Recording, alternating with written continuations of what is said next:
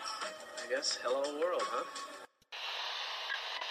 Think about uh, maybe the possibility of winning here uh, today. Had a few thoughts uh, for my friend Sevi, and uh, this one is for for him. You've won Masters Championships. Where does this rank in your list of achievements? Number one.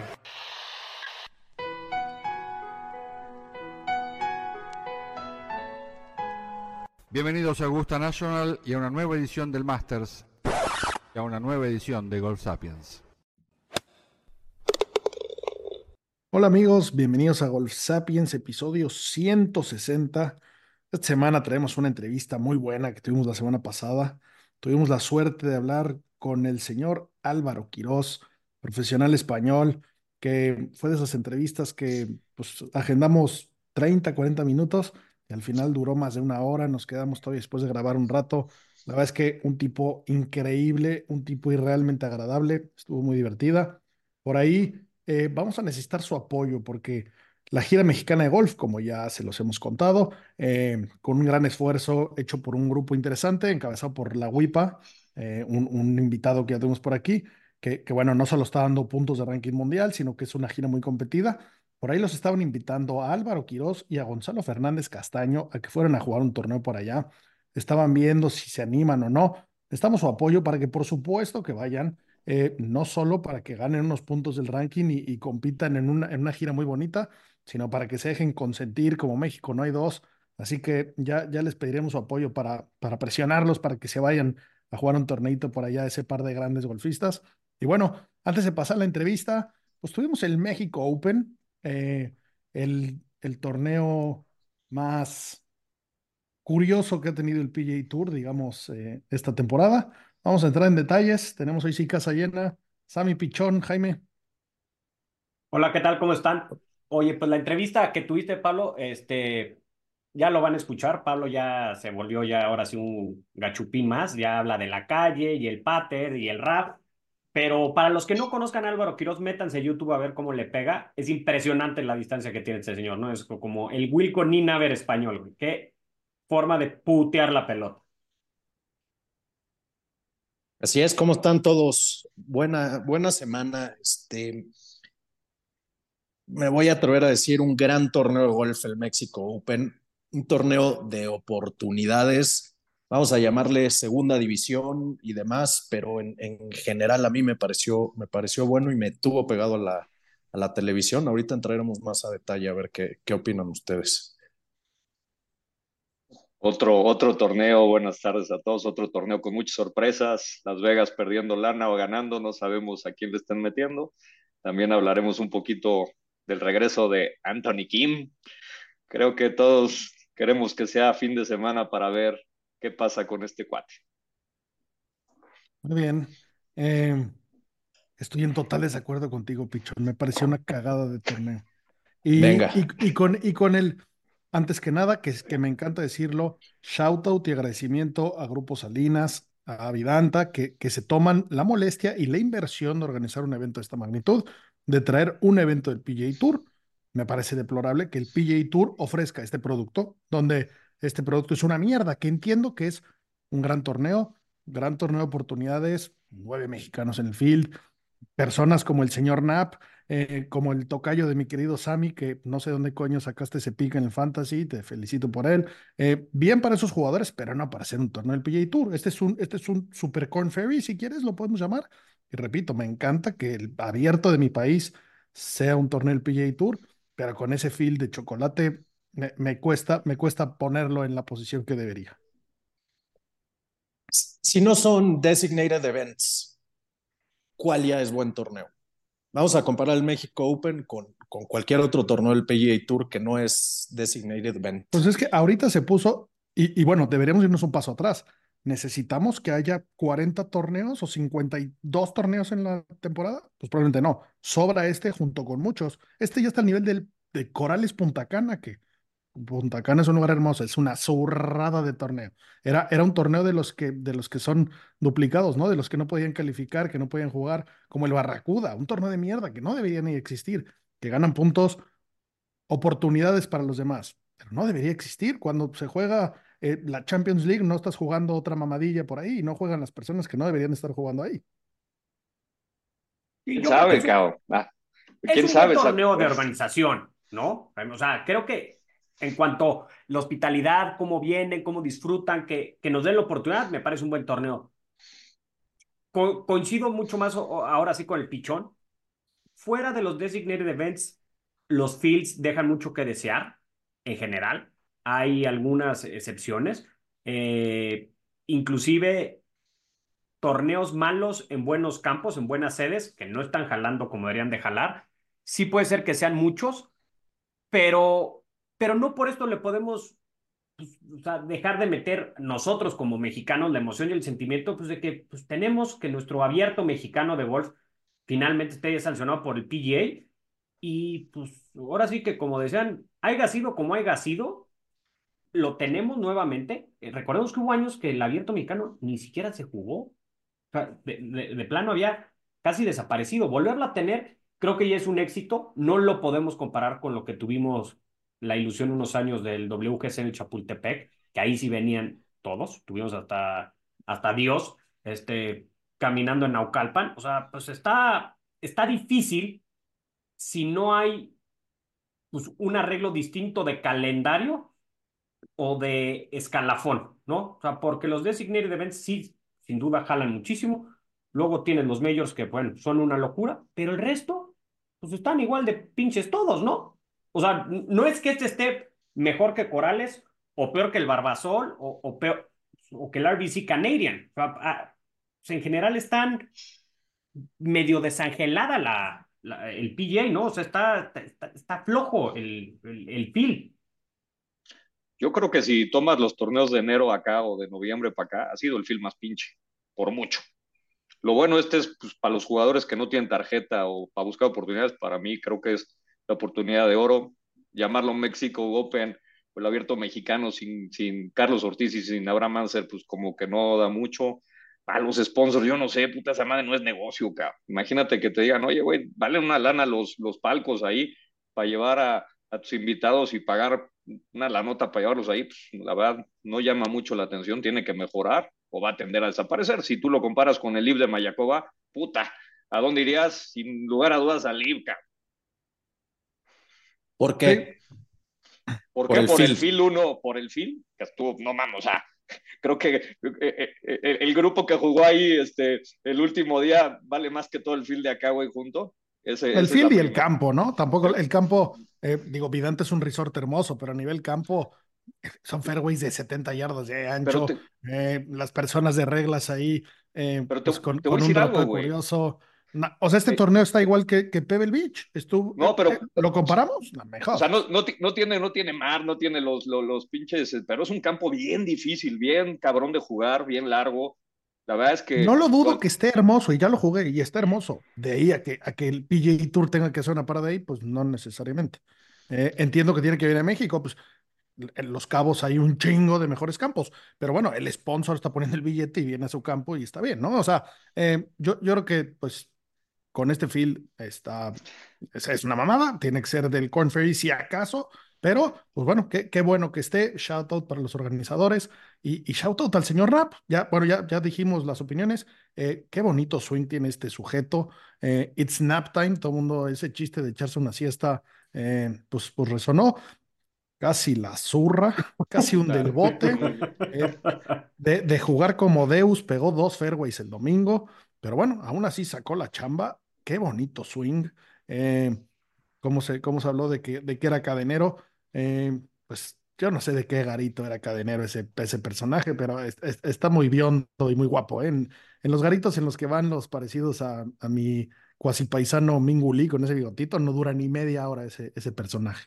Tiene un buen, un buen bíceps, se ve que está mamado y pues sí se ve güero y por eso pensamos, pues, debe ser más corriente que, que, las galletas de animalitos, en güero, pero debe estar criado a ramazos y varazos y, y root beer toda su vida. Buena historia la de su abuelo, ¿no? La entrevista que dio el sábado con su abuelo, que, que fue quien lo, quien lo vio, que, que le hubiera gustado que estuviera ahí. Eh, qué tempo del cabrón, ¿no? O sea, está para ver un Forzo con Ernie Els, Fred Couples y DJ Sink, ¿no? Que salgan los Justo cuatro. sacaron un comparativo con el swing de, de, de de Fred Fred Couples. Couples. Qué, qué, qué bonito le hace, porque sin ningún esfuerzo pega unos bombazos. De acuerdo, de acuerdo. Sí, sí le pega espectacular. Y bueno, pues juega espectacular. 11 verdis tiró el sábado. Eh, y bueno, les voy, a- les voy a dar un dato curioso. Hemos hablado de que este año, ahorita Jaime mencionó Las Vegas, que yo creo que se tienen que estar forrando, porque no hay quien haya metido sus nombres. La gente se fue de hocico con Tony Finau esta semana. Eh, pero bueno, dentro de los jugadores que han ganado esta temporada, que han sido randoms de Adebis, eh, este es el que tiene el mejor momio de toda la temporada, de los que han ¿Él tenía el mejor momio? Y que era No, más 40 a 3,500, 1. ¿no? ¿Cómo? 40 a 45 a 1. 1. No tenía ni foto en la página, en Imagínate, imagínate el field. O sea, es que ¿quién más estaba ahí? Pues, pues eh, o sea, es, es, es un dato curioso que habla, habla de la- Sammy de la, fuerza del field. Sammy Es que Balimaki. vámonos, vámonos a lo mismo. ¿Quiénes son los ganadores de esta, de esta temporada? Este cuate Dunlap, Grayson Murray, Chris Kirk, Matsuyama, ese sí, este, Wyndham Clark también, Nick Taylor y Jake Knapp. ¿Quién coño son? Claro, claro. Esta temporada, hay buen dato, esta temporada hemos tenido tres novatos que han ganado. Porque bueno, Taylor ya había ganado, Matsuyama ya había ganado, Wyndham Clark, que hasta el año pasado que se ganó eh, pues, un torneo y un mayor, no era casi nadie. Eh, pero bueno, esta temporada han ganado tres novatos, que son Pavón, que era un buen jugador del Tour Europeo, que ganó el Open de España, que, pero bueno, PGA Tour, ganador por primera vez. Dunlap, que ganó de Amateur, de Amateur, perdón, y Knapp. Eh, en la temporada pasada, en toda la temporada pasada, ganaron tres novatos, solamente tres: Nico Echeverría, Oberg y Vincent Norman. Y el récord son cinco en el 2017. Este año puede ser el año de récords de los que más. Va cerca. eh, probablemente, pinta, pinta que A sí. ver, Tienen Que mucho más bien por los jugadores, bien por el futuro del golf, mal por un producto que quieres vender en tu año más peligroso. O sea, poniéndome los zapatos del PJ Tour, por favor, que saquen la casta a mis jugadores de toda la vida, que cuando alguien prende la televisión y ve el leaderboard, no vea Nap Balimaki. Bueno, pues le cambio a los Teletubbies o no sé qué chingados iba a ver. A ver, y es que hablando de, otros tours del European, del DP World Tour, Hogarth, este cuate Sami Balimaki, que yo en mi puta vida había oído, había oído de él, y este fin de semana lo vi todo el fin de semana en la televisión. Matthew Pavón, este cuate Jake Knapp viene de PGA Tour de Canadá. Pues ve quién se está chingando a los viejos nombres del PGA Tour. Claro, esta, este, pues, Sami Balimaki, que, que una vez más, a, a mi querido Sami Rocha, que lo metiste a tu fantasy, te felicito. Eh, Casi me es salva. Es de los que viene de la camada de, de los que agarraron tarjeta del, del Tour Europeo, ¿no? Por ahí, por ahí vino con Bobby McIntyre, que, que no sé cómo, cómo jugó la Ryder, de cagada hizo medio un buen resultado, pues jugó medio el culo. Eh, también el señor Campillo, eh, que es la primera vez que teniendo tarjeta va a, a jugar un, un evento del PGA Tour. Eh, pero bueno, son, de esa camada que agarran la tarjeta así, el mismo Pavón, por eso ganó, que va liderando la, la FedEx Cup, eh, gracias a, a ese top 10 de tarjetas que, que da el European Tour, que en su momento dijimos, nos cagamos en Keith Pelly, que pues, se supone que ya se va, pero no se ha ido, que es el, el director del Tour Europeo, por hacer esa mamada. Garantizó que el Tour Europeo es la, pues hoy, tercera, cuarta división, pero pues da un acceso, que entonces igual y está interesante. Claro. Y el Claro. problema de estos güeyes, de estos güeyes novatos es que ganan una y se ponen pedos todo el año y no los vuelves a ver, güey. Creo que Bueno, Dunlap pues tienen garantizados sus dos añitos. el señor no va a jugar el Masters, va a jugar dos años garantizado la tarjeta. Pues tienes los perks de ganar en el PGA Tour, pues, pues bien, tómalos, aprovechalos y disfrútalos. Con su patrocinio de lo- los Mighty Dogs. A que va a Dunlap ir a lo agarré después, después de ganar, puta, los tres siguientes torneos no pasó el corte del cabrón, pues estaba festejando y así seguirán hasta que llegue el Masters a ver qué pasa. Tal cual. Y algo, algo que vi de, de- del buen Sami Balimaki, eh, una entrevista que le hicieron, le preguntan que, que por qué cree que, que a los europeos les está yendo bien en, en esta temporada el PGA Tour, cuando no, no necesariamente antes había sido el caso, porque la vez que tampoco entraban muchos a jugar. Y su respuesta me hizo mucho sentido. Eh, dijo que, que están mucho más acostumbrados a, a aclimatarse a la situación. Eh, hoy, hoy las divas del PGA Tour pues van en su jet privado de campo 1 a campo 2, que se lo conocen, que se lo dominan, y en cambio los del Tour Europeo, el DP, para ser preciso, se van a jugar a África, a Asia, a Suiza, a unos lugares muy exóticos y entonces, eh, pues juegan campos diferentes, pastos diferentes, culturas diferentes, comidas diferentes. Y, Alturas y bueno, pues eso- diferentes. claro que eso, eso los hace, pues hace sentido, unos golfistas más completos y entonces, pues voy a Puerto Vallarta o a Torrey Pines y puedo ganar. Hace sentido, me gustó su respuesta. Sí. ¿No te acuerdas yo el le- problema que tenían en, en, eh, aquí, perdón, Jaime, eh, en el Chapultepec con el Kikuyo alrededor de los greens? No tenían idea. Los veías aprochar y decías, güey, a ver, ven, yo te digo cómo se le hace. O sea, están muy acostumbrados a su bermuda y cuando lo sacas de las condiciones se les complica. Estos jugadores, pues lo viste, o sea, lo, hacen distinto. Sí, est- estaba leyendo yo un artículo donde, si se fijan, años pasados el tour van cambiando de a lo largo de Estados Unidos buscando el buen clima y este año les ha tocado el peor clima del mundo, entonces les ha costado mucho trabajo a los gringos que están acostumbrados a jugar campitos donde amarran los greens, avientan alta la bola, no hay aire y ahora con el cambio de clima, pues, Torrey Pines fue un desastre y la verdad es que no había un Eso campo siempre que ha sido así. Nada más que, que antes viajar era más complicado y entonces de Hawái pues te ibas a California y no te ibas hasta Florida. Pero el clima históricamente no, no es tan bueno en, en la zona y que bueno, que ahora nos vamos al, al Florida Swing, nos, nos, nos cambiamos de costa, pero es que igual y eso podría cambiar de orden. Podrías jugar antes el Florida Swing, que siempre está hermoso el clima, y luego ya más en la primavera te puedes venir hacia, hacia California. Pero bueno, también es divertido luego verlos en, en climas adversos. O sea, entiendo que pues fue un cagadero, el AT&T se jugó a 54 hoyos, eh, pero bueno, también luego pues verlos jugar bajo la tormenta, pues, pues puede tener su, su saborcito, ¿no? No todo tiene que ser en las condiciones perfectas. ¿Se acuerdan el año del COVID, de la pandemia, cómo empezaron a jugar el Players? Casi nevando, en marzo. En Ahí- Jacksonville. O sea, Ese fue el que se canceló que venía ganando Hideki. ¿no? Exacto. Hideki Yo me tiró acuerdo 11 perfecto. abajo el jueves. Traía, Oye. Joaquín Imán traía gorro, guantes como de esquí, cuello, o sea, no, no cuello de tortuga, una cuellera como de esquí, o sea, se estaban pelando de frío. Y ya en marzo, en Florida, o sea, también creo que los climas más extremos los vemos al inicio de la temporada, porque luego en verano, salvo lluvia y el Open que se puede llegar a complicar, todo el resto se juega con, con calorcito y con las posibilidades de lluvia, pero, pero mucho más estable. Eh, también es una parte, y justo vean esta primera parte de la temporada, no hay nada que jale. Pues esos eventos, en lugar de hacer uno cada semana que no jale, haz uno cada dos y dale oportunidad a otros países. Pero sí había buenos lugar. torneos. O sea, es que ah, nos acabamos ya la parte, la parte bonita, entre comillas. O sea, el, el, el Farmers, hay gente que le gusta o no le gusta Torrey, pero ese No, era no, un claro. torneazo. Pebble Beach, siempre ver Pebble Beach, aunque sean Sí, pero, fotos, es, es pero un el lujo. Pro-Am, Claro, claro, pero bueno, El eso, lo que le patrocinios, pero, pero el torneo per se era bueno, un torneo hace muchos años. Y ahora esta semana, pues nos vamos a- al que era el Honda Classic, que ahora es el Cognizant, porque Honda, que era el patrocinador más antiguo, dijo, pues chao, quito mi lana para que venga a ganar eh, Sepp Straka, eh, tu querido y amado Sepp Straka, mi querido Sammy, pues no necesariamente me interesa. Y bueno, pues ahora Cognizant, no sé, no sé ni qué hacen, pero lo voy a investigar y si es un producto que pueda consumir, lo consumiré, soy muy fiel en ese aspecto. Pero bueno, hasta, hasta, hasta el joven Charlie Woods lo invitaron a ver si en la precalificación se asomaba y creo que lo recontrasalamos. Sorry, mi querido Charlie, no, era nuestra intención. Se fue a tirar un 86 con un 12 en un hoyo, ¿no? Eh, pero bueno, no, no, la intención no era tirarle caca, sino eh, dimensionar, pues, aunque eres el hijo de Dios, en Florida hay mucha competencia y eh, hay muchos jugadores y es el deporte más difícil. Y bueno, por ahí había otro chaval con, con muchos mejores credenciales que, que nadie habla de él, ¿no? Pero bueno, eh, creo que tenemos que avanzar ya por aquí. No, pero hay que, hay, que, hay que hablar de lo que sí valió la pena. Ortiz, cómo jugó el cabrón.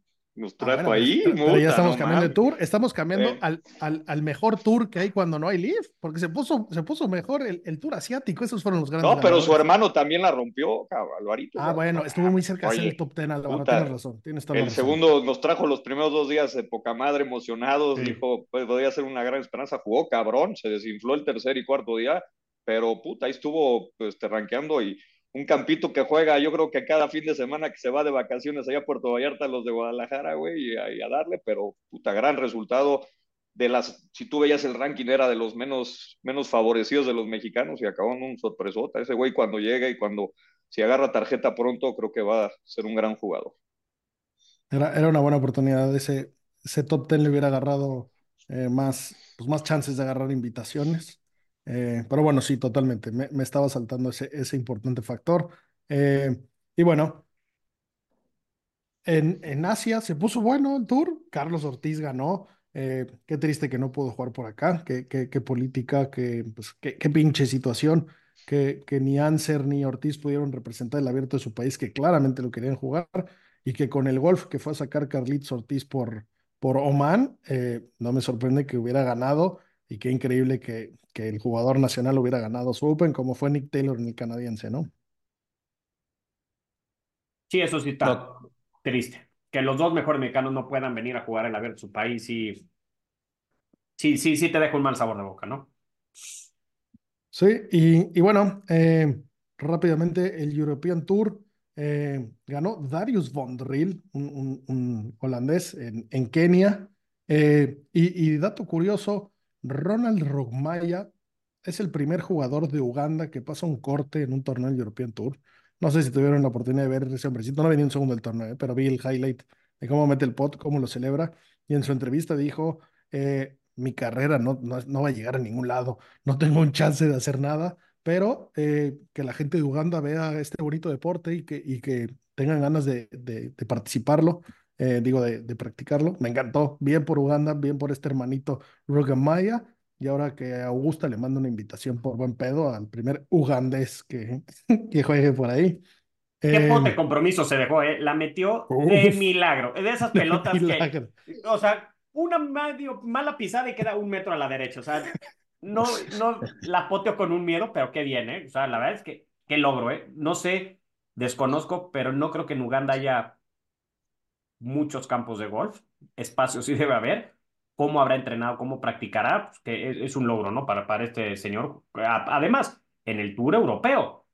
Creo que, creo que de lo que más, y, y, que, y qué, qué tristeza de incultura, pero Uganda me recuerda a, a Book of Mormon y, y, y, a la mamada de obra de teatro, que si no la han visto es muy divertida, pero, pero los pintan muy regulis a los, a los hermanos ugandeses. Eh, sí. Pero bueno, y ahora pues... Ocho, ocho campitos de golf hay en Uganda nada más. Oye, pues muy, muy buenos. O sea, más que en Oaxaca. Si hubiéramos jugado en altas bajas, me hubiera ido igual y a las bajas, ¿eh? Buen dato. Eh, y bueno, pues ahora, ahora tenemos que pasar a, a, la parte caliente antes de empezar la entrevista. Eh, guess who's back? Back again. AK's back. Tell your friends. Anthony Kim vuelve. Queremos mandarle un saludo a, algún medio por ahí que, que, es nuestro fan, que nos escucha y que se atrevió a decir que, que decimos noticias por un tuitazo, pues no se olviden que aquí antes que reporteros, no somos reporteros, somos fans y somos apostadores y ponemos nuestro dinero donde, donde los datos importan. Entonces, pues AK's back, back again. Yo estoy muy emocionado, la verdad. ¿Qué va a ser de este hombre que no juega hace mucho y que el golf que jugó, pues fue hace muchos años y evidentemente había un talento brutal, pero hoy se va a meter en una cancha con unos perros malditos.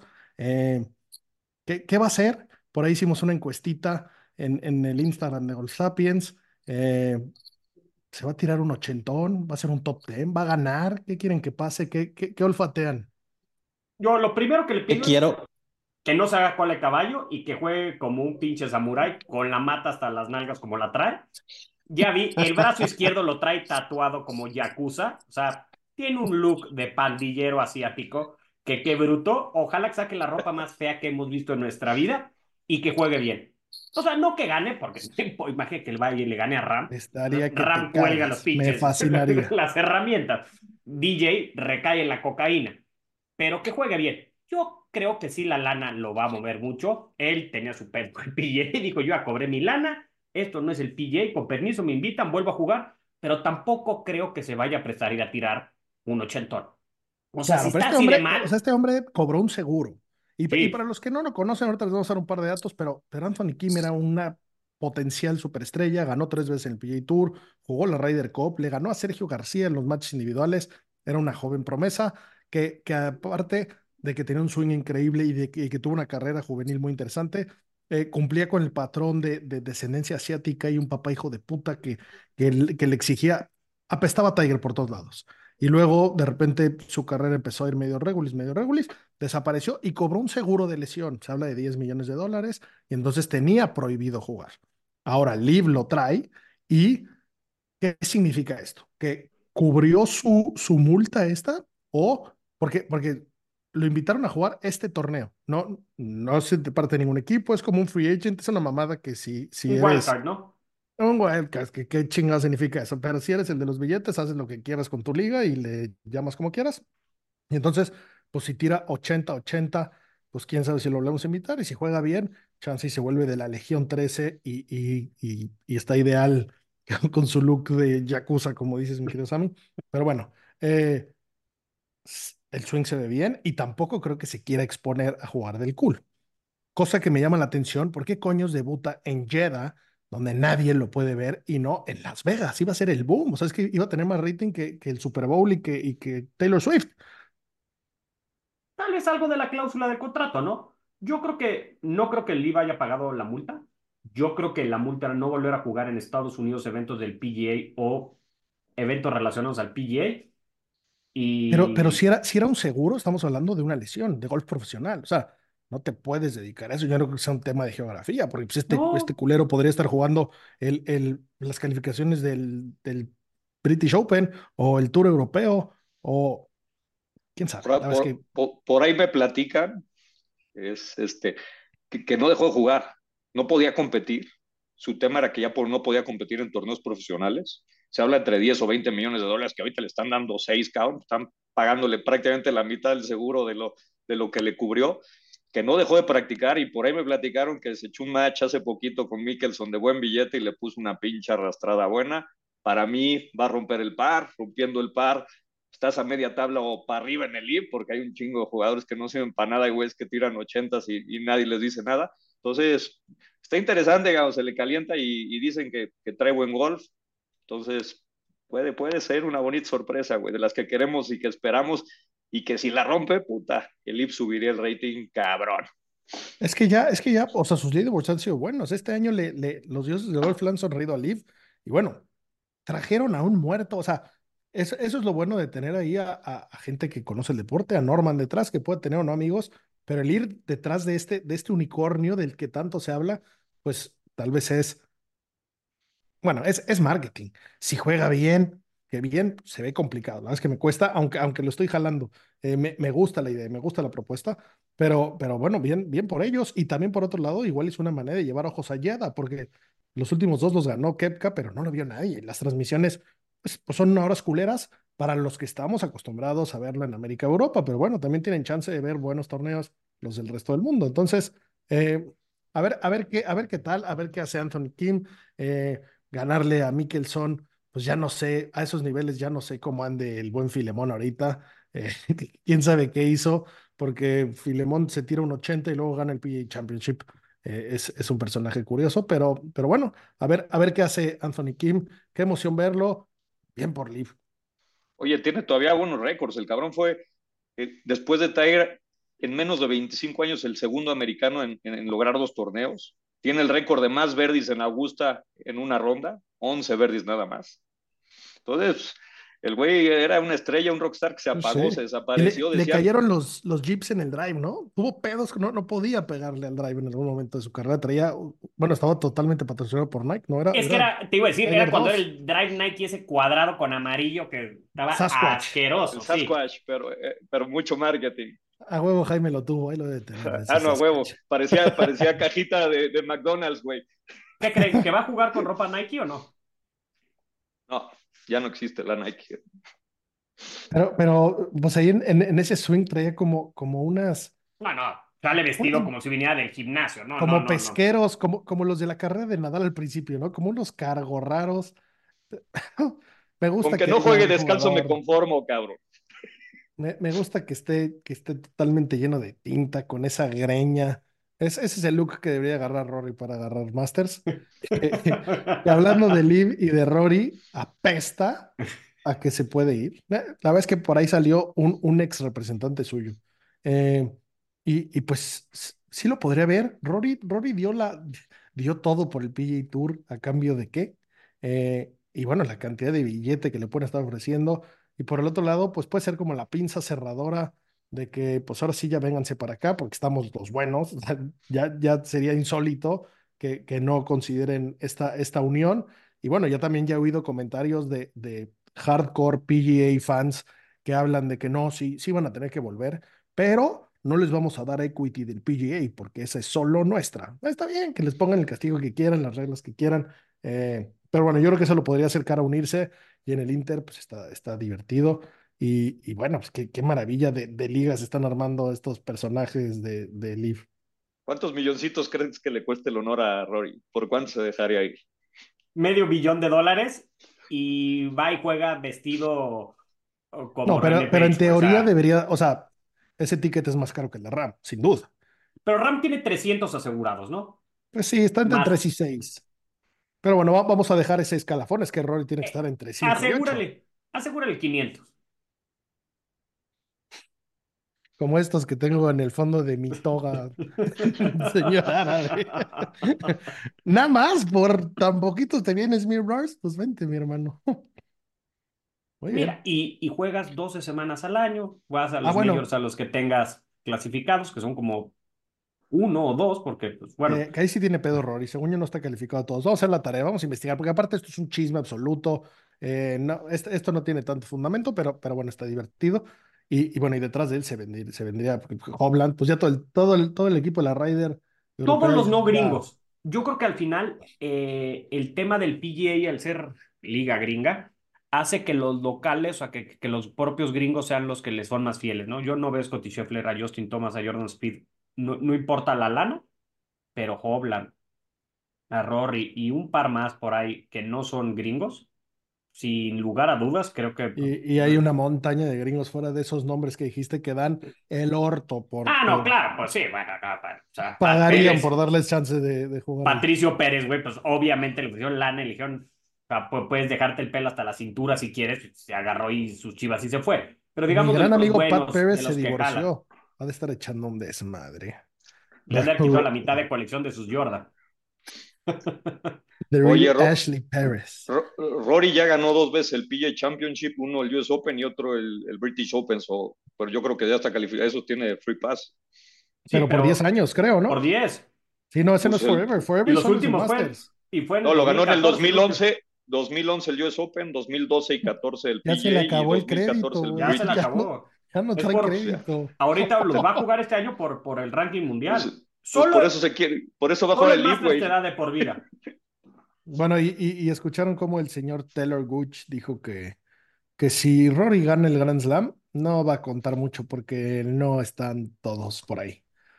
Entiendo que eso lo puede decir John Ram o, o, o Dustin Johnson o, o, algún ex ganador del Masters, pero este pitufo. Hasta que, que no, no lo ha ganado. Tanto. Sí, Taylor Gooch, ¿no? Pero, bueno, también está haciendo su chamba. Pues sí, sí. Por eso lo ponen a decirlo, ¿eh? Claro, está viendo a ver si le te avientan ahí un hueso y, y se cuelga. Como porque los otros, porque los otros lo han ganado y van a ir. Pues está bien. Eh, bueno, muchachos, nos, nos podríamos seguir hablando largo y tendido de golf como nos gusta. Eh, pero bueno, vámonos a la entrevista con el buen Álvaro. Espero que la disfruten. For. Hola amigos, bienvenidos a Golf Sapiens. El día de hoy tengo un invitado muy especial. Uno de los personajes que he visto que más duro le pega la bola, qué violencia, tenemos por aquí a, a, la bazuca de San Roque, al cañón gaditano, no sé si esos apodos valgan o no. El buen Álvaro Quiroz, Álvaro, bienvenido, gracias por tu tiempo. Ah, no sé. Oye, bueno, veo, veo que traes la camisa del Atlético de Madrid, estamos viendo los, en la Champions contra el Inter, no hay violencia, todo en orden, así que podemos charlar por el momento. con calma. Por el momento. Me parece muy bien.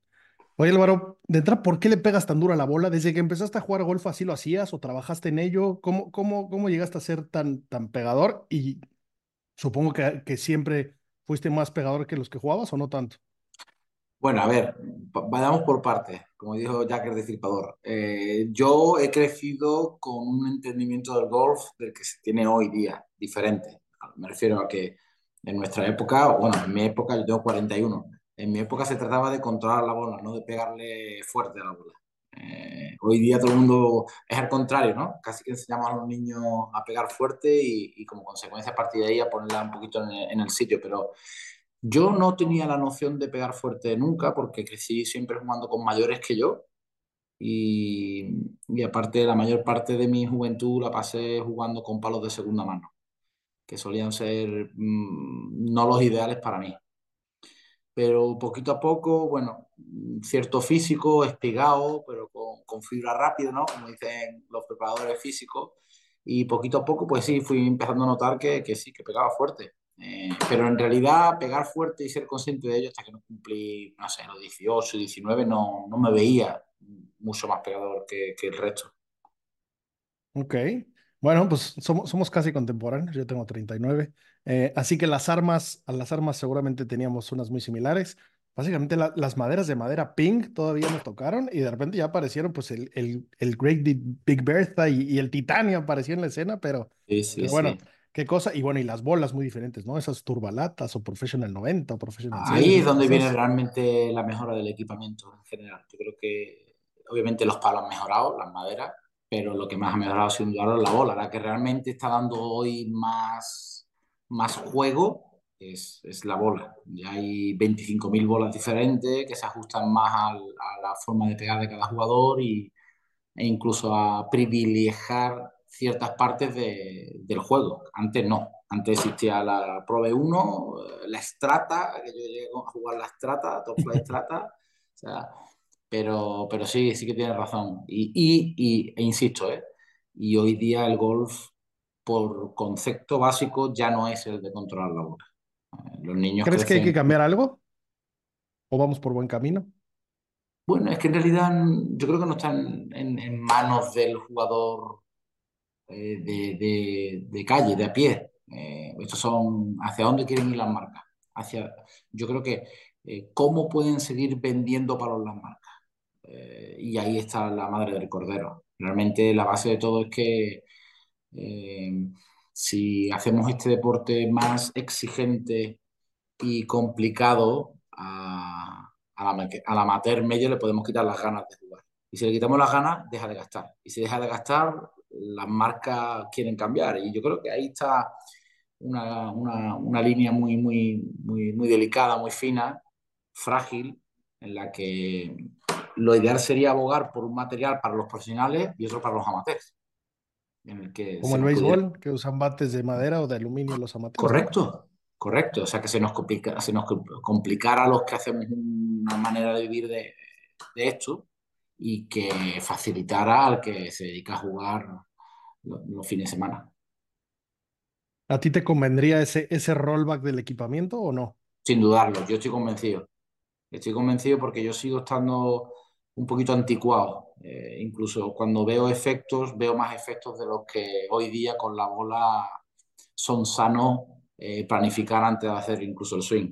Eh, yo soy un jugador, claro, que vengo de otra escuela, eh, pero sin dudarlo yo, si algo echo de menos, es poder dar efecto a la bola.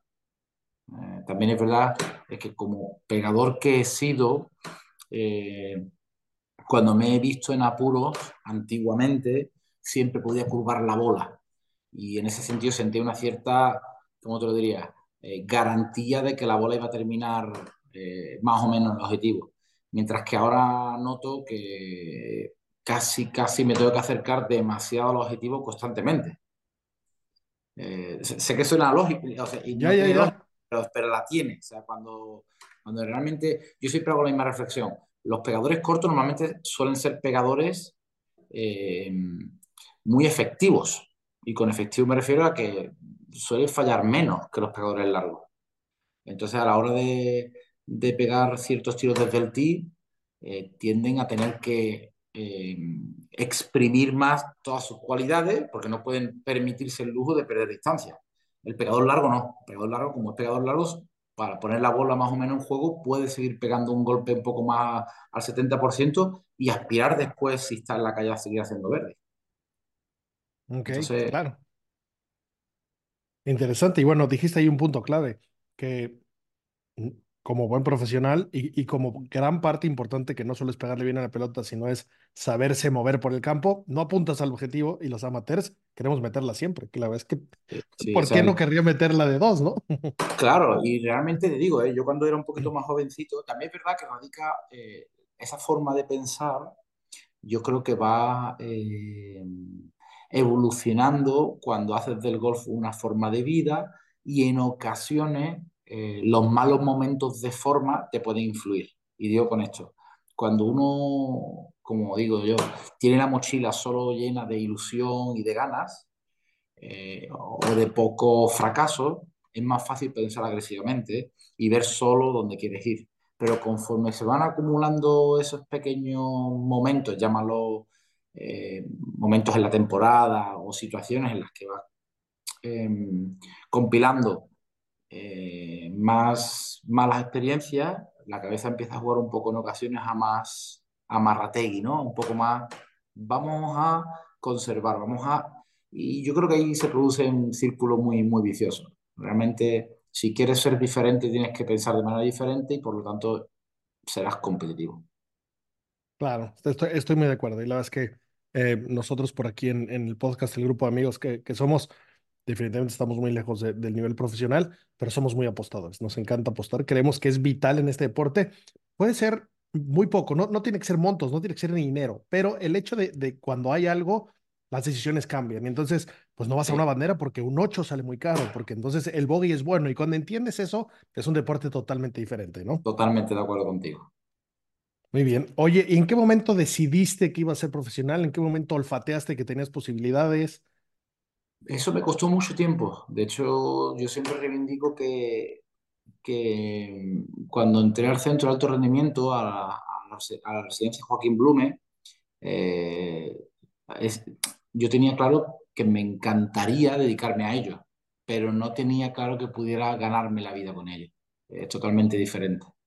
Eh, y cuando conocí al que sigue siendo hoy día mi, mi profesor, Pepín, Pepín Rivero, José Rivero, fue un poco el que, a través de la fe que yo le tenía a él y de sus palabras, pues poco a poco fue calando ese mensaje de, si hacemos bien las cosas, vamos a ver qué pasa.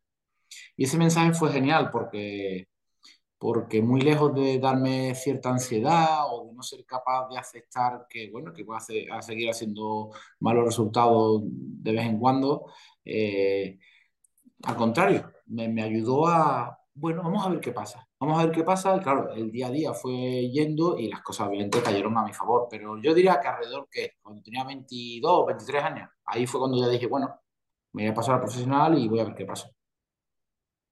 Bueno, y, pues no fue tan mal, ¿no? Eh, siete veces hasta ahora eh, has ganado en el DP World Tour, eh, entre ellos el, el, Open de España.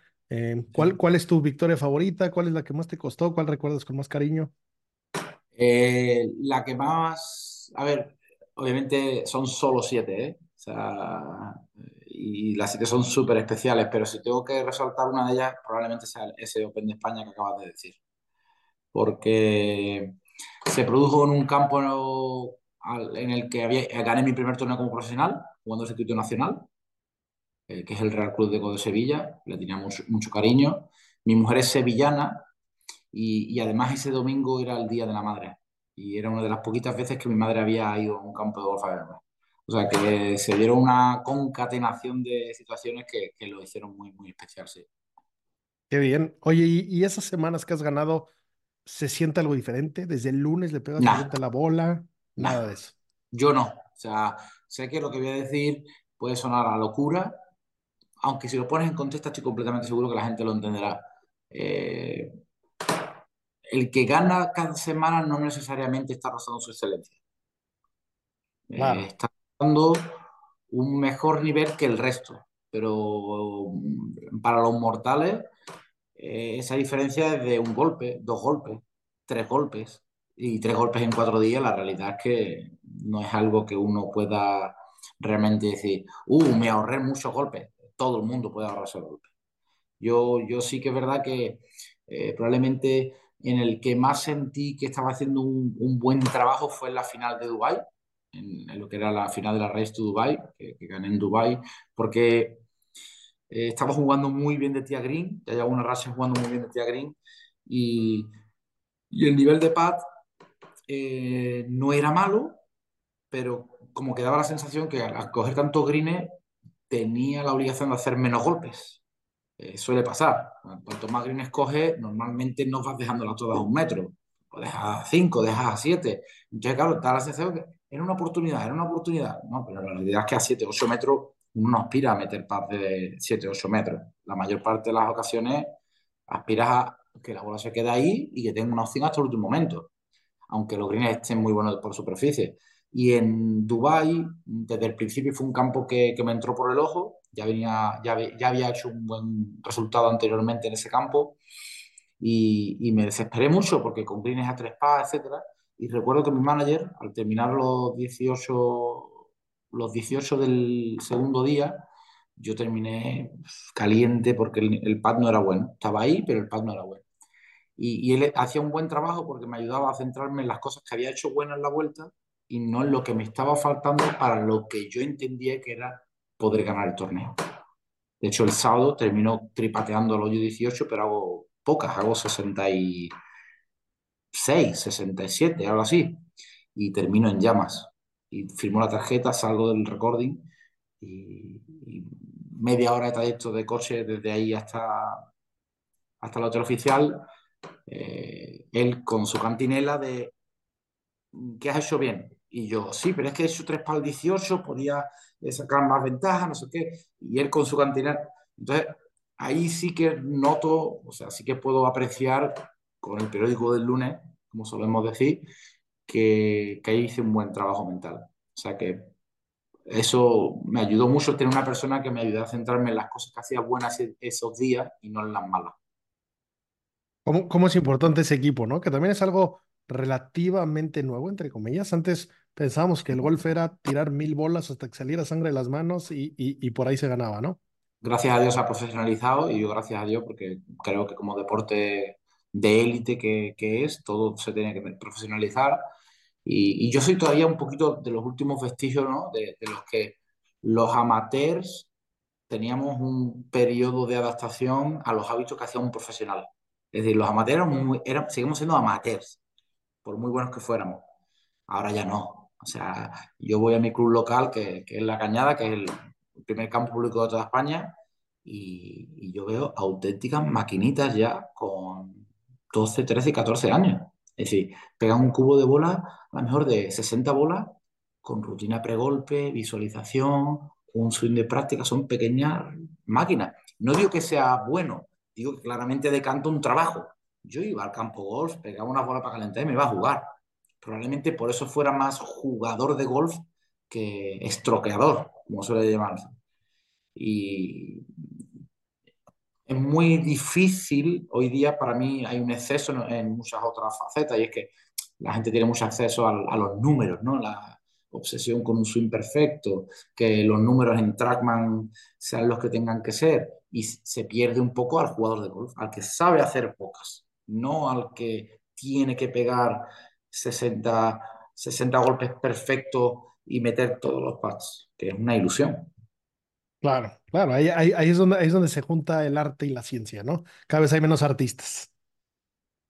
Totalmente. Sí, estoy totalmente ya, ya te digo, ¿eh? yo he hecho una discusión que tenía con Miguel Ángel Jiménez hace ya 15 años, porque él con su, con su acento me decía, Picha, Ergo, Ergo se va a ir al traste, porque ya no quedan artistas, ahora ya pegarle una hostia para allá y encontrarla, porque me quería, me daba mucha caña a mí, ¿sabes? Porque yo era la nueva generación, claro, yo era el nuevo prototipo de, golfista, en el que ya iba al gimnasio, o sea, ya había una estructura más detallada, muy relacionada con el físico, que, si teníamos ya idea de nutrición, que si psicólogo, claro, Miguel viene de la fase todavía una o dos generaciones antes que yo, que, que, no había gimnasio, que los tiempos eran de jugar las cartas y cenar incluso, incluso trastear después de, de, de la cena.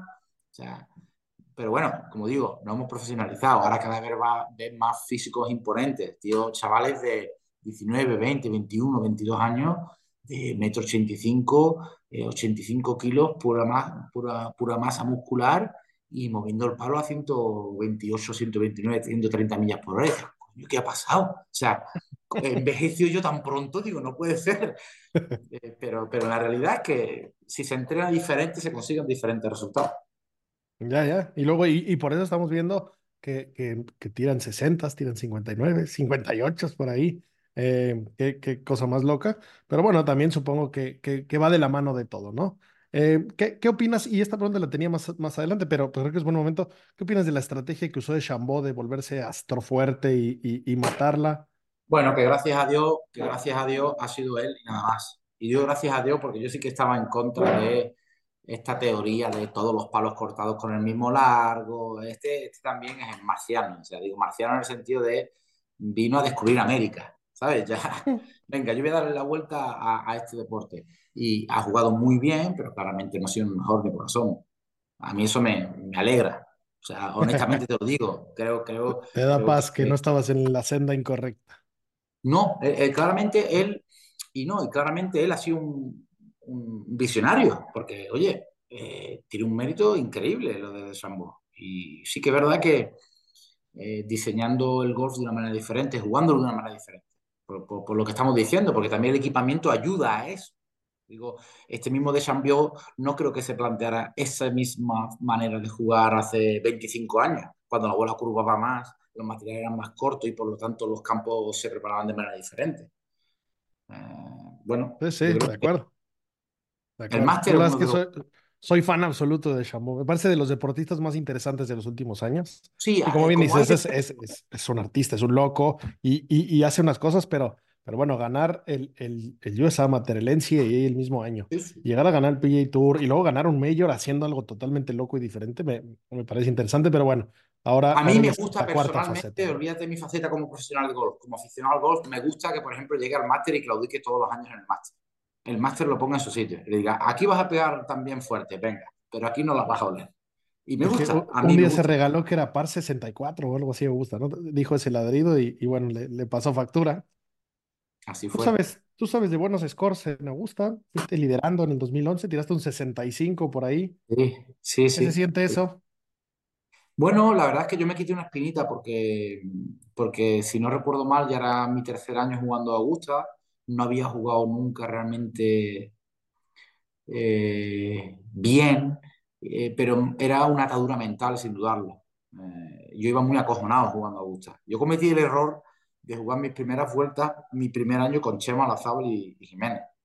Y digo el error, abro comillas, porque me empapé tanto de, a los sitios a los que no tenía que ir, que yo, a mí me costó tiempo abrir los ojos y decir, mire, esto es un campo de golf. O sea, si le pegas bien como juegas, juegas y haces poca. Si le pegas mal, pues haces muchas.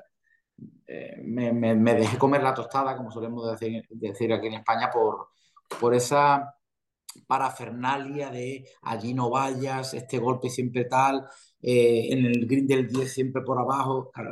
Jugué, jugaba, intentaba jugar al golf matemático y yo no sé hacer eso. O sea, yo soy un jugador totalmente, eh, no me malinterpretes, pero mucho más salvaje, mucho más de intuición, mucho más de ponerme en un golpe, pegar y seguir al siguiente.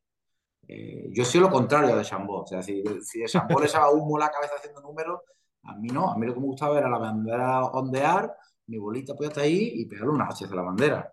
Entonces sí que me costó mucho quitarme ese halo de, uh, qué difícil, qué tenebroso, ¿sabes? Que el amen corner, ya todo el mundo... Eh, pero bueno, me alegró, me alegró mucho y te voy a decir más.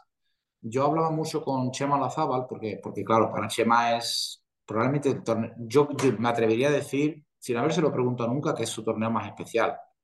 Y José pues dos veces ponerse de verde. Sí, Esa.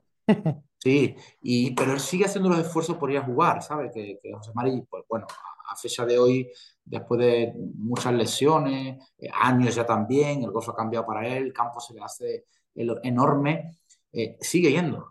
Eh, pero cuando hablaba de José Mari, cuando hablaba del máster, hablaba con un cierto tono de amor, o sea, de amor realmente al, de, al golf en Augusta. Y yo, joder, yo, yo lo odiaba porque dije, si este es mi campo, porque, ¿sabes?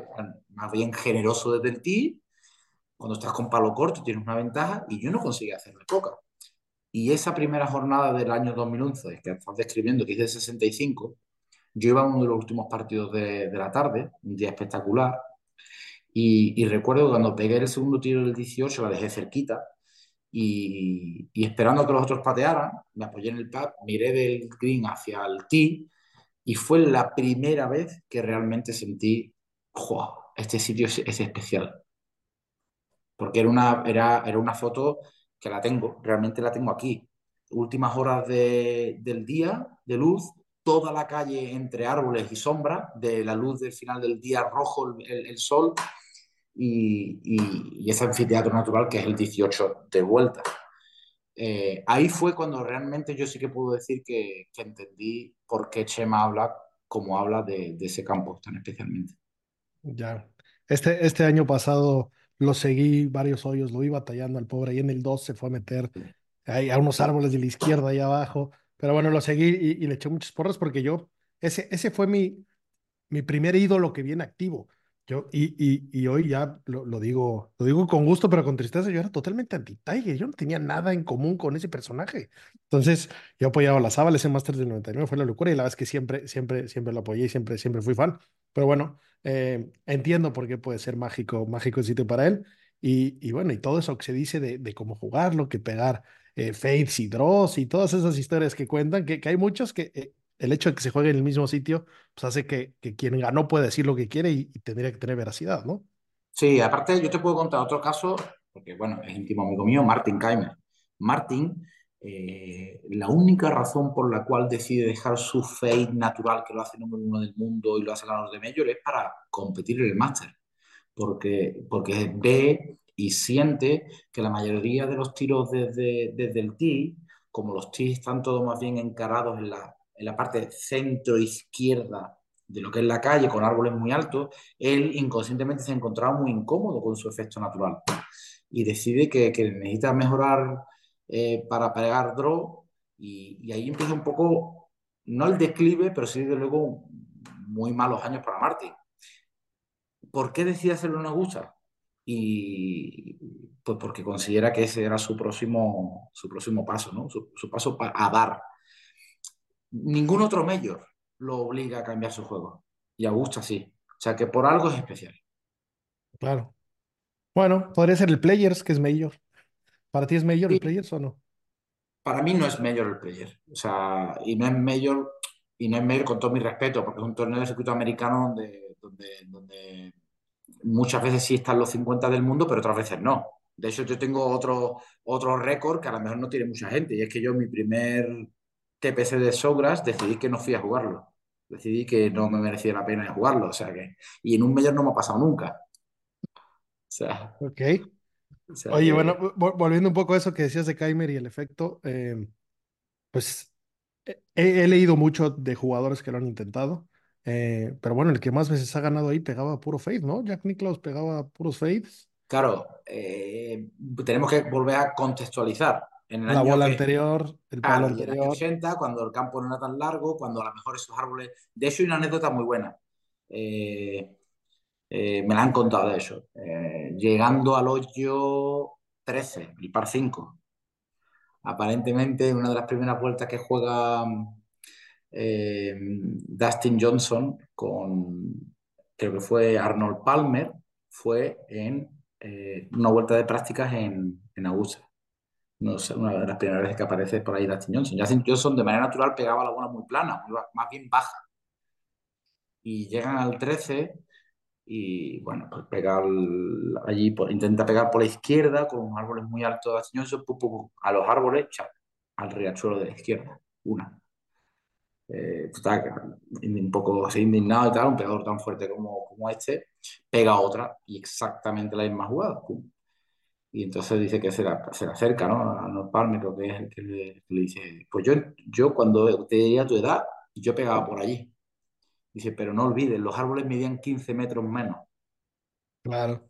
Y ahí está una de las claves de Augusta. Augusta ha evolucionado una barbaridad. O sea, a mí José Mari me cuenta que el segundo máster lo gana con el hierro 1 en la bolsa. Sin pegar apenas el drive. Eso es imposible hoy día. Imposible. ¿Por qué? Porque de hecho Augusta traza un plan medido para poco a poco eh, alargar el campo, porque según ellos era, no era aceptable que tuvieran un ganador del torneo pegando hierro 1 desde el tee, como fue José Mari. O sea que le podemos echar la culpa a José Mari de que Augusta decidiera alargar el campo a partir del año 2000. Pues sí, pues sí, podría ser. Qué bien, qué, qué, qué buena historia esa. Y bueno, básicamente ese Arnold Palmer hizo, él, él y un periodista hicieron Major, el Masters, ¿no? No, no, era Major hasta hace muy poco. Por ahí escuché tu entrevista o bueno, tu participación con, con los muchachos de Golf Sin Etiquetas hace poco y, y decías que, que, ese es el que más quieres ganar, eh, porque te gusta el campo, porque te hace inmortal o por, o por otras cosas. No, a mí, mira, te digo, hay, hay, dos cosas, a mi parecer. Obviamente, este es mi punto de vista. Eh, creo que es el mayor más fácil de ganar, porque es donde menos jugadores juegan y donde hay un número de jugadores que realmente... Es el peor field, sin duda. Correcto. A eso me refiero. Y como contrapartida es el único mayor que repite sede año tras año. Y eso lo hace especial. Eh, como digo, eh, el resto de, de los, de lo, tanto el, el, abierto de Estados Unidos, el abierto británico como el PGA americano, los tres van eh, rolando de campo, ¿no? Entonces eso, eh, bueno, a mí lo hace menos especial. No digo que sea, sea malo. Si me, das a, bueno, si me dejas firmar cualquier mayor, te gano cualquier mayor, no, no me pongo así. Pero si pudiera elegir, sin duda lo elegiría el máster. Eh, es que es un sitio diferente. Yo, como digo, he aprendido a, a amarlo.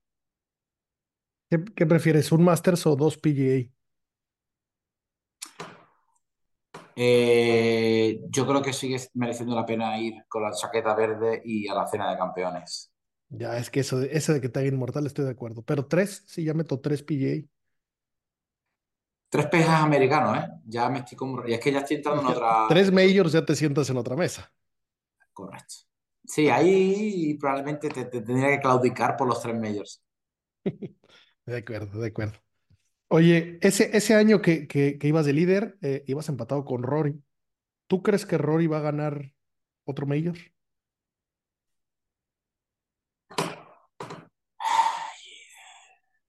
Eh, no, o sea, eh, yo creo que no. Yo personalmente creo que no.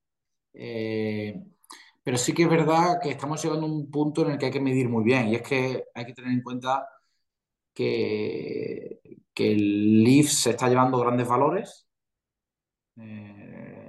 aunque les están permitiendo jugar en los majors. Creo que Rory tiene grandes cosas a favor y es que, oye, pues si quieres llamarlo, cada vez más maduro. Pero también es verdad que cada vez, conforme eres más maduro, llegan más jóvenes promesas. Y a lo mejor esas jóvenes promesas en un momento determinado tienen más hambre que Rory ya. Eh, es, un, es, un, protagonista claramente a nivel del golf mundial, o sea que no habría por qué descartarlo, a excepción de, como te digo, eh, me da la sensación, me da la sensación, no lo conozco tanto como para poder decir esto y confirmarlo, pero que, que está bien donde está. Y para mí hay veces que ganar un mayor no es tanto por juego, sino por inconformismo, por querer realmente ganarlo. Sí, la verdad es que digo, es algo, es algo que, que, se habla todos los, todos los majors, la, la televisión, todo el mundo habla del tema. Eh, y bueno, y tal vez esa madurez juega en contra, ¿no? Más que a favor. Igual y, y ese salvajismo que hablábamos al principio, ese, esa irresponsabilidad y ese ir por todas, eh, igual es parte de. Nosotros hemos, hemos intentado volvernos su coach, no ha aceptado nuestras propuestas, pero le proponemos ponerse gordo, que se vaya en un road trip con John Daly, que se ponga perdidamente borracho, se coma hongos, una sesión de ayahuasca y tatuado se presente en el T del 1 a ver si a ver si se quita todo ese equipaje que se ha puesto el solo, ¿no? Pero es que es inevitable. Yo, lamentablemente, nosotros tenemos un gran ejemplo y es Sergio García. O sea, imagínate lo, injusto que hubiera sido si Sergio García deja el gol sin ganar un, ganar un grande. Pero ejemplos como los de Sergio o parecidos, porque comparar currículum es muy difícil, tenemos a, a patada. En Europa tenemos a Colin Montgomery, ganador de 8 órdenes de mérito, siendo un jugador a nivel mundial súper protagonista en Ryder, ni te cuento, y no ha ganado un Major. Tenemos a Lee Westwood, que, que tampoco ha ganado Major. Y grandes jugadores, pues, a patadas. Paul Casey, o sea. Pero, pero en el caso de Sergio, cuando en teoría ha sido probablemente, no sé, a lo mejor me equivoco, si estadísticamente me equivoco me puedes corregir, pero ha debido ser de los jugadores que más años ha estado dentro del top 50 del mundo. Es más, y probablemente sea de los que más ha estado dentro del top 10 del mundo. Eso es difícil de entender. O sea, que un jugador de, de esa talla ganara un máster y de milagro, como dice uno, ¿no? O sea, ahí de, eh, a última hora con, con, un amigo ahí y tal, peleando con él, dice mucho de la mochila que nos vamos, sí, nos vamos cargando nosotros mismos. Claro, porque aparte, en teoría, y todo es una teoría, y claramente la está, está para romperse, pero en teoría Sergio no tenía que ganar ahí. Sergio tenía que ganar ese British que, que, que, que, falló un pot que metería Totalmente. 100 veces seguidas. Carnucci. Sí, sí, sí. Totalmente de acuerdo contigo. Pero, pero bueno, ahí lo perdió contra Harrington, pero es que tuvo también otro peje americano que se lo volvió a bailar Harrington. Claro, eh, uno, como digo yo, muchas veces el aficionado ve las, las cosas desde un prisma que, el profesional no lo ve y dice, joder, pero si es que si lo tiene todo, tiene que jugar con menos, con menos presión. Al contrario, lo tiene todo menos lo que está intentando ganar. Por eso juega con más presión en esa circunstancia. Bueno. Sí.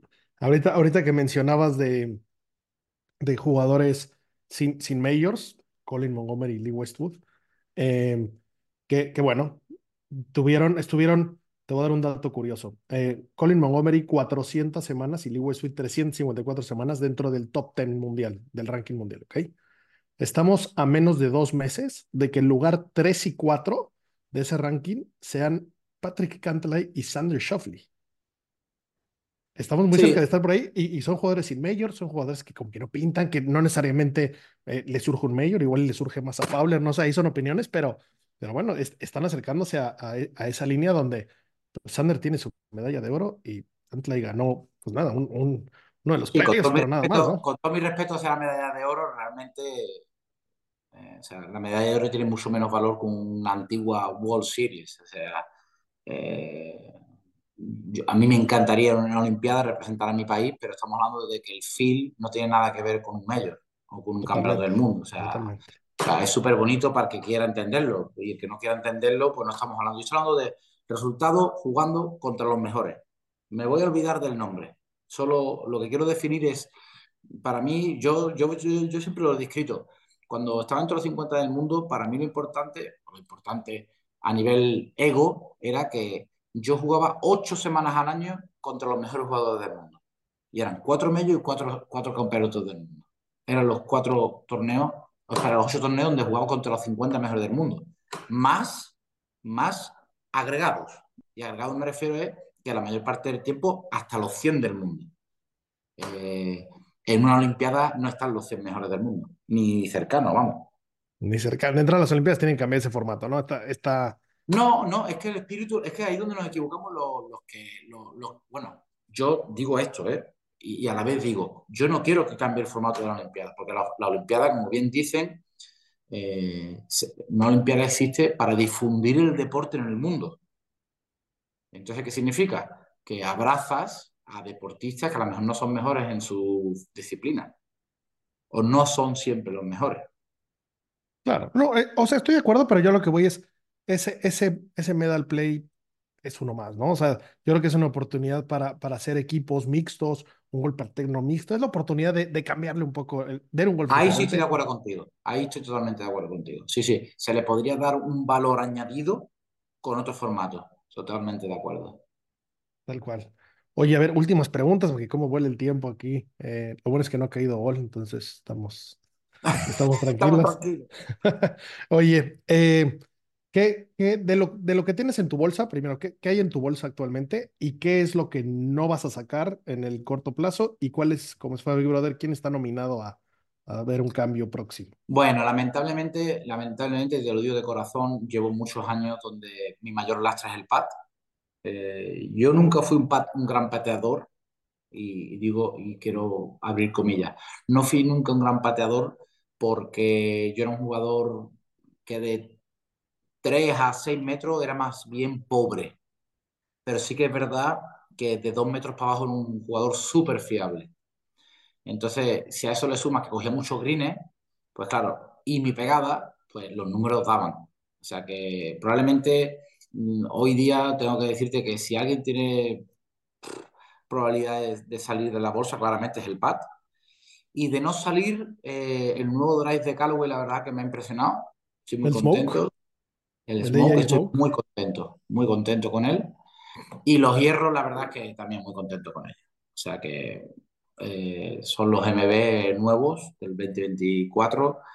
Eh, y la bola nueva estoy en proceso de prueba. pero ya, mm, directamente el primer impacto ya ha sido mucho mejor que la 2022, la Chromesoft X que jugaba del 2022. ¿Traes, Por- traes 14 palos de Callaway? Bueno, Potovic, Sí. supongo. Sí, juego 14 palos de Callaway y llevo ya así muchos años, desde el año 2008, la verdad. Eh, desde que firmé con la marca, nunca he sentido que tuviera ningún hándicap con mi equipamiento, de ahí que no haya intentado ninguna marca y, y sigo sintiéndolo así. La verdad es que, eh, como te digo, yo he evolucionado como golfista y al final muchas veces es muy difícil acusar al material o al propio indio. Yo he sido de los que esto es del indio y no de la flecha. Me he podido equivocar o no, pero así he decidido pensar. Y, y lo que sí que es verdad que este año con la bola que la he sentido un poquito más blanda, la superficie, he sentido algo de alivio a la hora de aprovechar eh, alrededor de green. Y ahora que siento esta bola, probablemente tendría que haber cambiado a lo mejor una bola de una cobertura un poquito más eh, blandita eh, antes. Porque los números en Trackman eran buenos con respecto a trayectoria y spin, pero yo me he sentido un poco eh, tosco, torpe a la hora de aprovechar. Y, y, siempre fui un jugador habilidoso alrededor de green. Oye, ¿y, ¿y, has probado o te has cuestionado probar la escoba? Eh, de profesional lo intenté eh, hace muchos años. Uf, eh, 2000, yo creo antes de llegar al Tour, claramente, sí, antes de llegar al Tour, 2005. Eh, pero vi que no me entraba en el cubrebolsa de viaje y dije, esto no es práctico. Así que jugué un Open de España, sí, sí, recuerdo perfectamente un Open de España en San Roque, cerca de donde vivo, y, y jugué con la escoba. Eh, fue un intento obviamente desesperado porque venía partiendo muy mal, pero vi que no me entraba en el cubrebolsa y dije, oye, esto no vale, así que... No se puede viajar con esto, desca descatalogado. Correcto, la quité. Después jugué también una época muy cortita. ¿eh? Siempre mis pruebas, igual que tengo una cosa, te digo otra, mis pruebas han sido siempre cortas, no, no le he tenido mucha fe. Con Belly Patter, la okay. época del Belly. Ya, ya, ya. Y, y ya nunca más. Con ese ganó Keegan Bradley, ¿no? Ese, su mayor lo ganó con ese. Sí, señor. A, a, Jason Duffner. Yo estaba allí. Ese fue uno de los que yo jugué. Eh, Qué bien. Atlanta Athletic Club, creo que era. Creo que sí. Sí, un verano, un calor. ¡Buah! Me recuerdo. Sí, lo recuerdo perfectamente, vamos. Sí. Y, y, lo que sí que es verdad que recientemente está jugando con pad corto, pero con diferente largo. 36 pulgadas para ponerme un poquito más erguido, pero a la vez con, con, la, con, con la, flexión de brazos que quiero. Al final he vuelto a, a mi largo de 35 habitual y, y, poco más. O sea, parece 36, ¿tú estabas, lo, lo, lo, cogías hasta arriba o medio el counterbalance? Hasta arriba. Gripeando? Ah, ok. Hasta arriba y, y para ponerme más derecho. Eh, pero he vuelto a mi 35 y lo que sí que es verdad que cogí un tools. Okay. He sido siempre anti, anti naves espaciales, eh, pero he cogido un tools. Siempre he sido muy típico de Blade. De Blade, ok. Pues sí. sí. Sí, de hecho yo creo que, que Chema, como me vea con el tools, me deshereda, no me habla. Claro, él de debe seguir, bueno, y creo que sí, con, con, ese ping de toda la vida, ¿no? No, él lleva, él, él lleva un Kevin Barnes, un Kevin ah. Barnes de toda la vida. Ole, qué buen dato, ese, ese, no lo recordaba. No sé por qué pensaba que sí, tenía el Lancer color cobre de esos siglos. Su inicio fue con un ping, como tú bien has dicho. De hecho, estuvo una época con un ping Mi-Day, no sé si te acuerdas de ese pad mítico. No me acuerdo. Después un Lancer y después hace ya muchísimos años, la mayor parte de su carrera con un Kevin Barnes. Qué bien. Oye, y bueno, ya cambiando de tema y llegando el mero final, eh, jugaste hace poco la clasificación del LIV. Háblame del Sí. LIV. ¿Qué opinas? ¿Qué opi- ¿Cómo, lo sentiste? Supongo que A ver. jugaste porque querías entrar. Yo, sí, obviamente. eh, también te digo que me costó trabajo, porque, bueno, a ver, me costó trabajo porque al final fue manager quien puso un poco la- las verdades sobre la mesa. Y digo con esto, eh, yo hace mucho tiempo que lamentablemente no estoy en mi mejor forma. Eh, parece que mi mejor golf ha pasado. No se puede decir nunca porque sigo trabajando religiosamente y tal, pero, pero bueno, los resultados no engañan. Y, y entonces coincidía con Leopard Creek, que era un torneo que yo sí podía jugar por Past Champion. Eh, y me hace mucha ilusión, un campo que me gusta mucho y tal, pero ahí mi, mi manager hizo un buen esfuerzo y dijo, mira, eh, una buena semana en la escuela del lift te cambia la vida y una buena semana en Leopard Creek eh, te da aliento para un año. Y como tengo 41 años y tres hijos, dije, pues mira, la verdad es que tiene razón y a nivel práctico y económicamente, básicamente, es la solución. Jugando no mi mejor golf. Pero con respecto al Leaf, yo nunca fui crítico con respecto al Leaf, sigo sin ser crítico con respecto al Leaf, creo que, que es un concepto nuevo. Eh, respeto el que se ha ido y el que se ha quedado. Me molesta bastante el que se ha ido y quiera volver al PGA Tour al circuito europeo. La verdad es que sí, ese me molesta, porque, porque bueno, yo, yo creo que todo el mundo sabe que, que el PGA Tour y el circuito europeo eh, entendían el mundo del golf como primer tour y segundo tour del mundo. Y si te llega un tour nuevo que quiere destruirte, eh, es tu enemigo número uno. Luego no puedes pretender que si vas a jugar el tour del enemigo número uno, después te reciban con los brazos abiertos. Eh, ese es mi punto de vista. Ahora bien, ahora bien, que claramente tendrán que llegar a un entendimiento, es totalmente, lo, para mí sería lo ideal, eh, y en ese momento, pues los jugadores que jueguen en Leaf serán jugadores de pleno derecho de cualquier circuito, etcétera. Pero como digo, yo contra los casanillos no tengo ningún tipo de problema. Al contrario, los alabo, o sea, porque de hecho a mí me molesta esa crítica con acritud eh, con respecto a esos jugadores que han preferido moverse por otros intereses que no se han ganado un torneo. De acuerdo. Porque también es muy fácil opinar cuando no estás en los zapatos siempre. Y, y la verdad es que tú lo sabes, ser profesional de golf es, es, es, ganarte la vida. Es vivir en la calle, es vivir en hoteles, es, es, claro, ¿no? es complicado. insisto, por eso yo soy de los que se quita el sombrero por los que se han ido y han dicho, mire usted, yo me voy porque económicamente y eh, es mucho mejor que el circuito que estoy jugando y mis prioridades hoy día han dejado de ser ganar torneos y quiero ganar dinero. Es que es un tío con, como digo yo, con, con, los pantalones bien puestos, dice la verdad.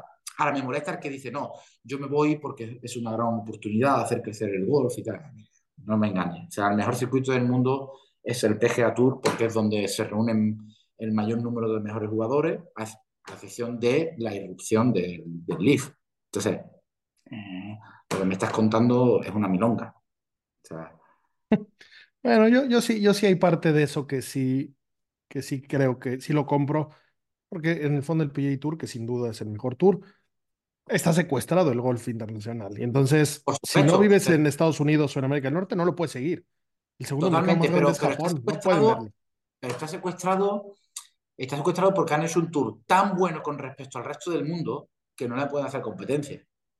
No porque tenga un monopolio, son totalmente diferentes, cosas diferentes. Es más, una de las principales razones por las cuales el Leaf sigue sin crecer es porque no tiene punto de ranking mundial. ¿Y por qué no tiene punto de ranking mundial? Porque ellos no quieren transgredir con los cánones que hay establecidos en el mundo del golf. O sea, que ellos llegan con una idea nueva, la cual yo respeto, pero a la vez quieren que se rompan las reglas que hay establecidas del juego para que se les conceda punto de ranking mundial cuando no tienen los requisitos necesarios.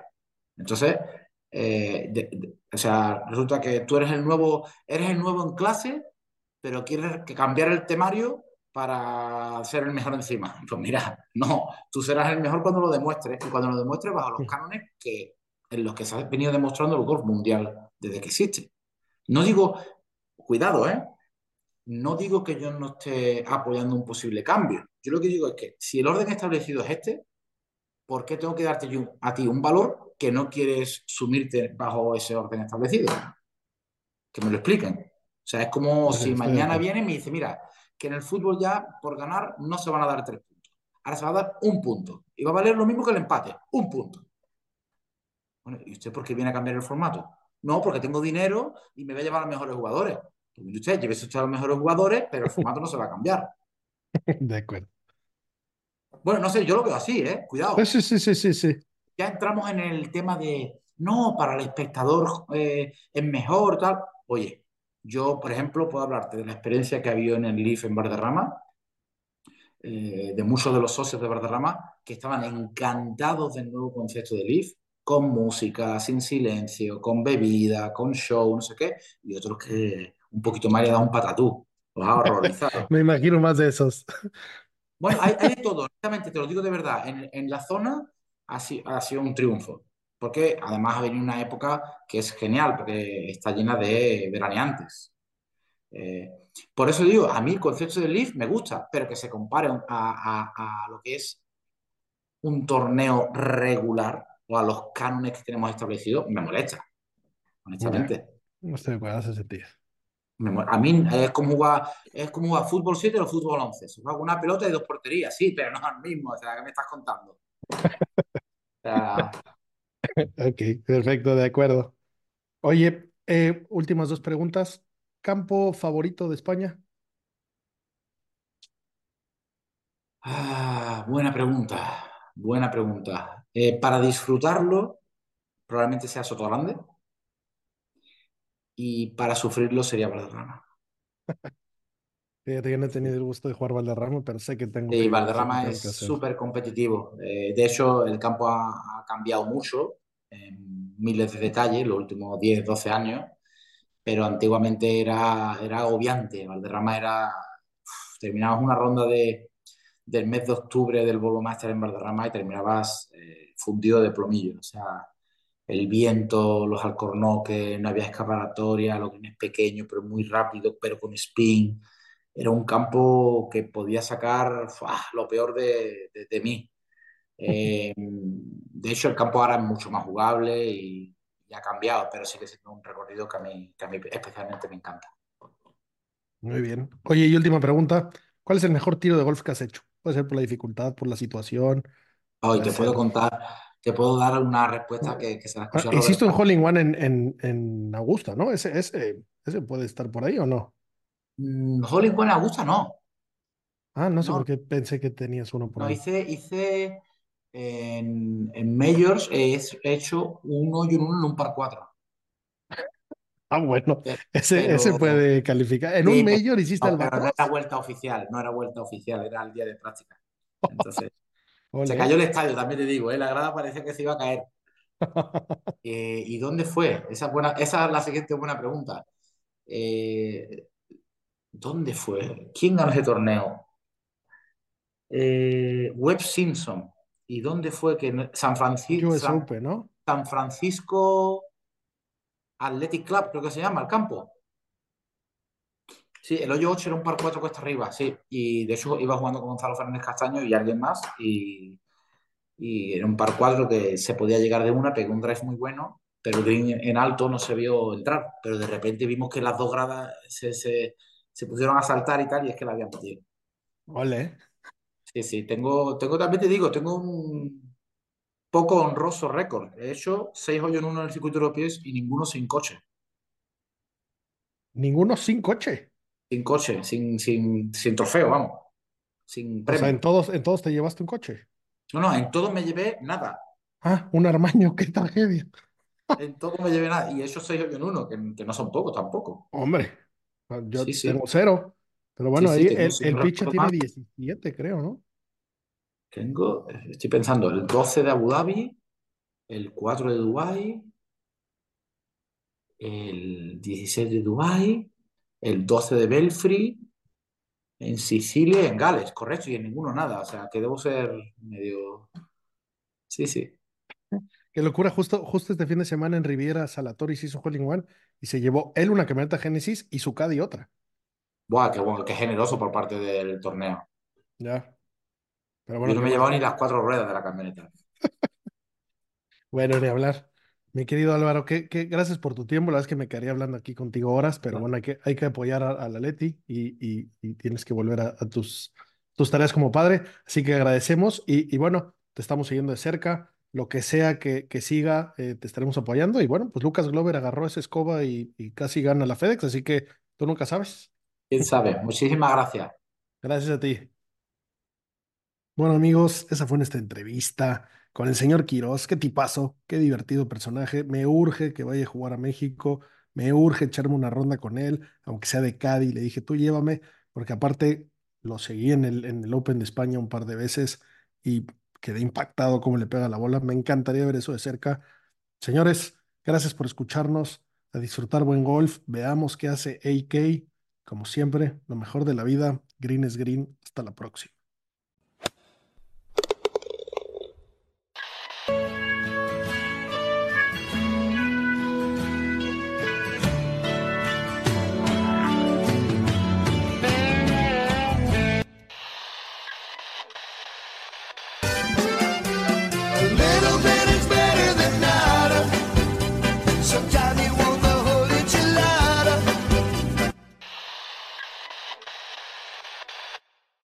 Hello, it is Ryan, and I was on a flight the other day playing one of my favorite social spin slot games on chumbacasino.com. I looked over the person sitting next to me, and you know what they were doing? They were also playing Chumba Casino. Coincidence? I think not. Everybody's loving having fun with it. Chumba Casino is home to hundreds of casino style games that you can play for free anytime, anywhere, even at 30,000 feet. So sign up now at chumbacasino.com to claim your free welcome bonus. That's chumbacasino.com and live the Chumba life. No purchase necessary. VGW, void, prohibited by law. See terms and conditions 18 plus.